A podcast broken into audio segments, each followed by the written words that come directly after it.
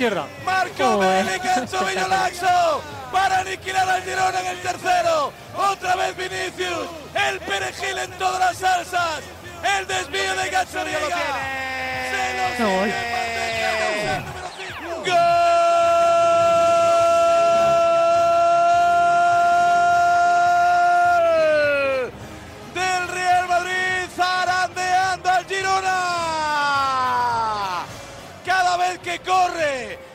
será que nos haya avisado.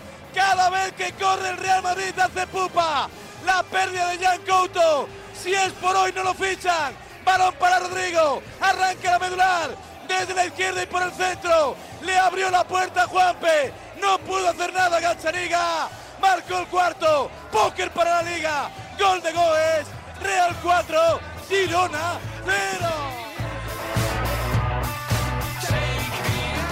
Así narró Raúl Varela el sábado la victoria del Real Madrid por 4-0 ante el Girona. Vamos a analizar tácticamente con nuestra pizarra lo que fue el partido ahora mismo más importante de lo que va de liga. El Real Madrid en 4-5-1, mismo esquema del otro día en el derby, con Jude descolgado en defensa y luego en ataque una especie de 4-4-2, podríamos decir en rombo, porque Vinicius y Rodrigo parten desde fuera y Bellingham está entre la media punta y el falso 9. Exacto, Vinicius y Rodrigo muy abiertos en los dos costados, completamente pinchados antes de recibir la pelota y Jude Bellingham descolgado para aparecer en los apoyos y tirar mucho desmarque. En el Girona no hubo cambio exactamente formal, fue el 4-2-3-1 más o menos habitual, pero sí que cambió el rol de Miguel Gutiérrez y al cambiar el rol de Miguel Gutiérrez cambió un poquito la zona de media punta. Sí, a Miguel Gutiérrez lo vimos más abierto que de costumbre, recibiendo Sí. más como lateral izquierdo. Jugó de lo suyo realmente, de Efectivamente, que lateral. no de media punta como en otros partidos. Y aquí la clave está en que en el sector izquierdo del campo Sabiño era quien estiraba, en la derecha era Couto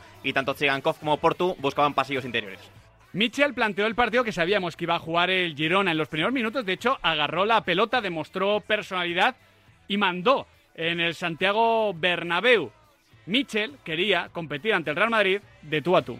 A ver, primero tenemos que tener humildad para saber dónde estamos. Y nuestra realidad es que venir al Bernabéu a competir, todo el mundo decía competir la liga, nosotros sabíamos desde dentro que no, que no era nuestro objetivo, pero veníamos a competir para intentar hacer nuestro mejor partido y a ver si éramos capaces de, de- de poder pelear de tú a tú a un Real Madrid. No nos ha dado. No le dio al Girona, pero yo creo que el Girona no tenía opción y no tenía alternativa. Me parece muy resultadista decir, no, es que el Girona compitió de esta manera, no se puede ir con esas alegrías al Bernabéu. Bueno, así es como fuiste al Just Compines, así es como ganaste al Atlético de Madrid. Evidentemente el Madrid es más equipo que el Barça y el Atlético de Madrid en estos momentos, pero bueno, yo creo que es que no tenía plan B el Girona. No, y Mitchell también lo argumentaba diciendo, oye, eh, podríamos haber venido aquí a, a no salir escaldados, como sale el Girona después del partido. E igual le meten cinco. Porque, igual defen- sí. porque defensivamente en el área el Girona, o sea, si el Girona se encierra, tampoco destaca Pero, ahí. pero Mitchell lo, lo reflexionaba de otra manera. Dice, oye, si no podemos ir ahora sin complejos al Claro. Santiago Bernabéu, 56 puntos, eh, dos, dos temporadas después de subir a Primera División, hombre, ¿cuándo vas a ir de forma descarada a intentar competirle de tú a tú al Real Madrid? Exacto, esa fue la última respuesta de la rueda de prensa de Mitchell y me encantó cómo razonó, como dice Nahuel Mitchell, el planteamiento de los suyos. Dice que se lo comentó a los futbolistas, que podía haber salido a encerrarse, pero que querían buscar el sueño de, oye, ¿por qué no ganar en el Bernabéu y lanzarse a por la liga? Fue muy claro Mitchell en la previa. Si el Real Madrid jugaba a su mejor nivel, iba a ser muy, muy complicado. Sí, sí, sí. Y el Real Madrid no solo jugó a su mejor nivel, sino que varios de sus mejores futbolistas rayaron la perfección. Para empezar, Vinicius Junior. Ya digo que los primeros cinco minutos son pocos minutos, pero el Girona estaba tocando la pelota, sin mucha profundidad, pero estaba quitándole la pelota al líder en su estadio. Claro, de repente pierde un balón Couto, recibe Vinicius en banda, en una jugada no tiene que tener peligro, y marca un golazo. Es que, ya digo, no fue un golazo, fue un mensaje al Girona de, mira, es que este es un partido que el Madrid no va a perder. Gol Cristiano Ronaldesco de Tal Vinicius cual, Junior en el Santiago Bernabéu, como ya ha marcado varios, ¿eh? que me lo decían por Twitter. No, ¿cuáles ha marcado así? O el de Liverpool en Anfield, por ejemplo. Es que El del tiene- en el, en el Bernabéu la Al Sevilla también en el Es que para mí tiene mejor golpeo de lo que a veces parece. Yo Justo. creo que lo prueba poco. Exacto, estoy de acuerdo. Lo intenta poco Vinicius para el Regatea que además tiene. e intenta poco el disparo para lo bien que chuta. Sí, sí, le pega muy bien y el gol es un golazo y la actuación individual de Vinicius es de superestrella porque sobresale en el partido. Dije en Twitter que quizás era su mejor partido. Claro, ha tenido muchos y algunos en Europa que lucen más. Y lo puedo debatir, vale, de acuerdo. Pero para mí fue su partido más sólido, más inteligente. Y eso, su partido más maduro, podríamos decir. Es que no se equivocó ni una vez. Y es que es un partido muy completo, Miguel. Claro. No es que hiciera daño todo el rato corriendo al espacio, no, es que metiera tres goles eh, iguales desde fuera del área, eh, porque tiene la acción del 1-0, pero la asistencia con el exterior para Bellingham Brutal. es un pase, un registro La que jugada- pocas veces la habíamos visto. La jugada del 3-0. Claro, Eh, entonces hace, te mata de varias maneras y al rival le deja la sensación Mm. de, oye, es que a este tío no le podemos parar todas las armas que tiene. Supuso una ventaja constante contra Jan Couto, lo destrozó, luego lo consoló en una imagen muy bonita. Imagino que Jan hubiese preferido, oye, Hay, hay momentos que Jan se, se cabrea Hombre. porque le tira un sombrero y es como, tío. eh. No. Aparte, se, se cabrea con resignación de, Sí, de- de, estaba- mira, estoy por los suelos, vale, estaba, ya hagas también un sombrero. estaba tío. superado. Es que en cierta medida Jan Couto fue un poquito el reflejo del Girona y Vinicius del Real Madrid, porque la mentalidad de Vinicius fue Adrián Blanco, la mentalidad del conjunto blanco. Ya digo, lo he comentado en el editorial, salió a jugar una final en Sí. todos los sentidos. Sí, partido redondo del Real Madrid en la forma y en el fondo, por cómo se lo tomó, por cómo le salió, por el resultado y por la gran actuación de sus mejores futbolistas. Y estas cosas, Nahuel, muchas veces se van más en el trabajo sin balón que en lo que se hace con pelota. Vimos al Madrid presionando arriba y generando alguna pérdida peligrosa. No marcó ningún gol así, pero provocó pérdidas peligrosas. Y luego, cuando el Girona tenía la pelota, fue un equipo muy solidario. Fíjate lo que dijo Carlo Ancelotti al acabar el partido. que, no te cuesta correr cuando no tiene el balón, porque tengo un equipo con una calidad individual extraordinaria, con balón, que a veces eh, te cuesta un poco más eh, sacrificarte cuando el balón no lo tiene. El sacrificio ha sido total de todos, incluido los que han marcado la diferencia, incluido Vinicius, incluido Bellingham e incluido Rodrigo. Esta ha sido la llave. La humildad es esto.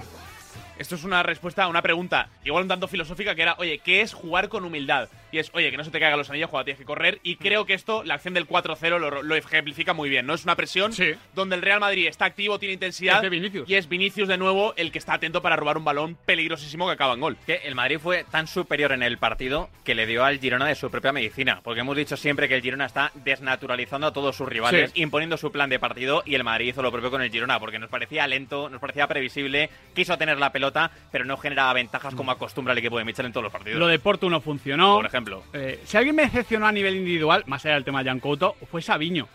Porque es un poco ese último recurso es que dices, vale, no estoy funcionando a nivel colectivo, necesito un- una llamita individual, alguien que prenda un poquito esto. Eso suele ser Sabiño. No lo hizo ni en izquierda ni cuando pasó a derecha. Pues eh, yo te diría que me decepcionó más los jugadores que le, garan- le- le garantizan el, el aprobado constante al Girona. Eh, gente como Iván Martín, como Sigankov, Aleix. Aleix, que son la estructura del equipo. Sabiño, oye, pues sabes que Sabiño depende mucho de la inspiración individual, Mm, ¿no? Que es un puede futbolista ser, puede ser. Que, que al final se juega las acciones de finalización, del regate, de encarar. Es que, al final, yo decía en el editorial, lo mejor que se puede decir del Real Madrid es todo lo que no pareció el Girona y lo que sí fue, que fue un equipo, lo que tú has dicho, Adri, lento, previsible. Sí.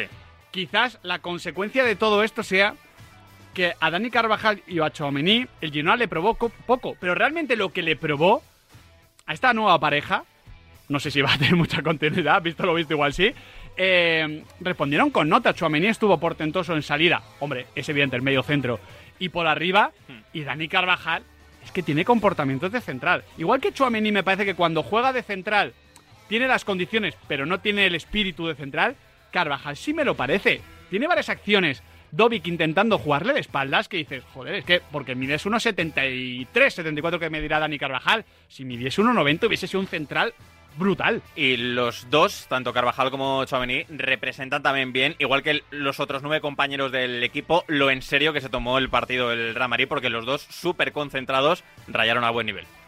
no se entrena, obviamente no se entrena, porque ayer le pedía, ¿te, te, te gusta más jugar centro derecho o centro izquierda? Él me ha dicho, a mí me da igual. Entonces, pues, Chouameni estaba más cómodo como centro derecha, lo puse centro izquierda, y parecía que había jugado 400 partidos como central. A Carvajal no le puede enseñar eh, nada, porque él, tiene todo, tiene todo. Carvajal se las sabe todas, eh, pero le leía a David Álvarez, a nuestro compañero del país, eh, que Chouameni tiene unas gafas de realidad virtual y un software para poder entrenar situaciones eh, con realidad virtual desde su casa, ¿no? Para poder ponerse un poco en la piel de un central y poder completar actuaciones como las del pasado fin de semana. Ahora bien, en el debe del Girona, eh, los dos centrales del Real Madrid afrontan tan solo seis duelos, Claro. cinco los ganan los defensas madridistas. Es que el Real Madrid tenía que defender colectivamente. Si no llega a defender colectivamente, Carvajal y Chouameni, por bien que estuviesen, se hubiesen visto algunas costuras de ellos. Pero el Madrid estuvo muy bien a nivel colectivo, sin balón y por supuesto con pelota. Y hay que, hay que hablar de Tony Cross. Hmm. Claro, estuvo Vinicius como estuvo y no se puede decir que Tony Cross fuese el mejor. Pero, pero joder, qué partido de Tony Cross, de verdad. Es que eh, el Madrid corrió cuando quiso, pero con pelota es que manejó todo su antojo. Cambios de orientación permanentes, velocidad con pelota. El Madrid no perdió ninguna pelota que no pudiese perder. Estuvo muy bien Camavinga, estuvo muy bien Fede Valverde, pero lo de Tony Cross, de verdad. El partido este de Tony Cross creo que no lo puede hacer ningún futbolista, ningún centrocampista ahora mismo en el mundo. Puede Kevin De Bruyne hacer otra cosa.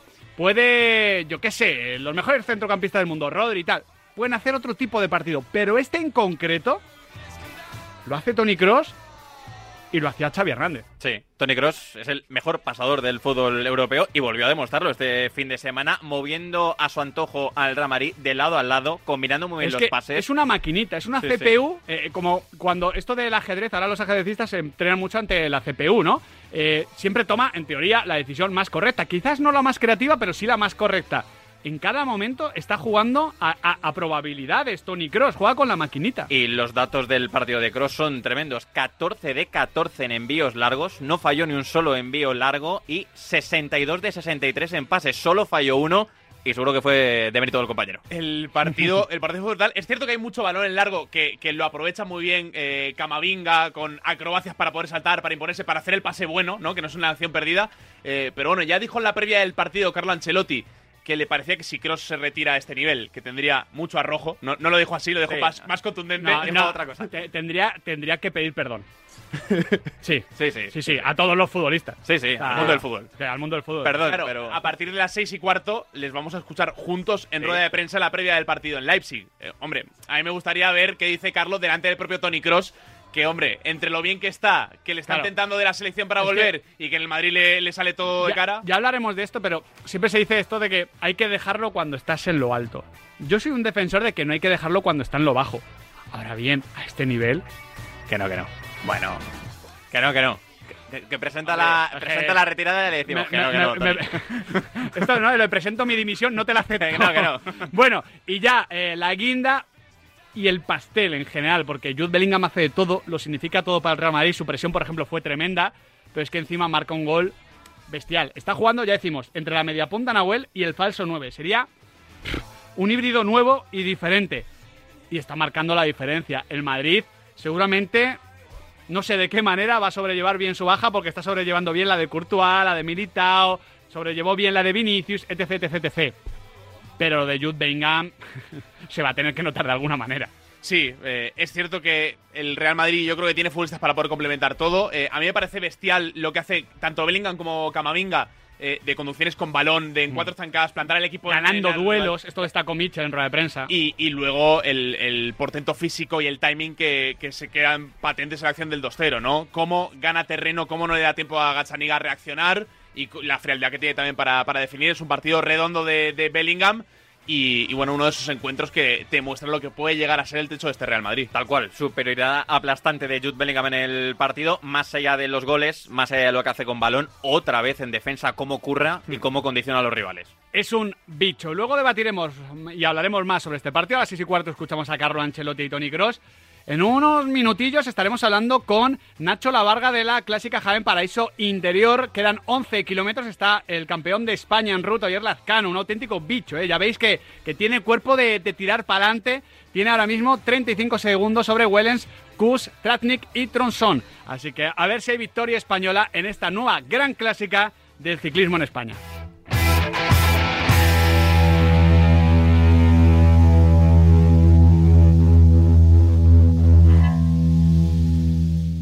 Soy de legal.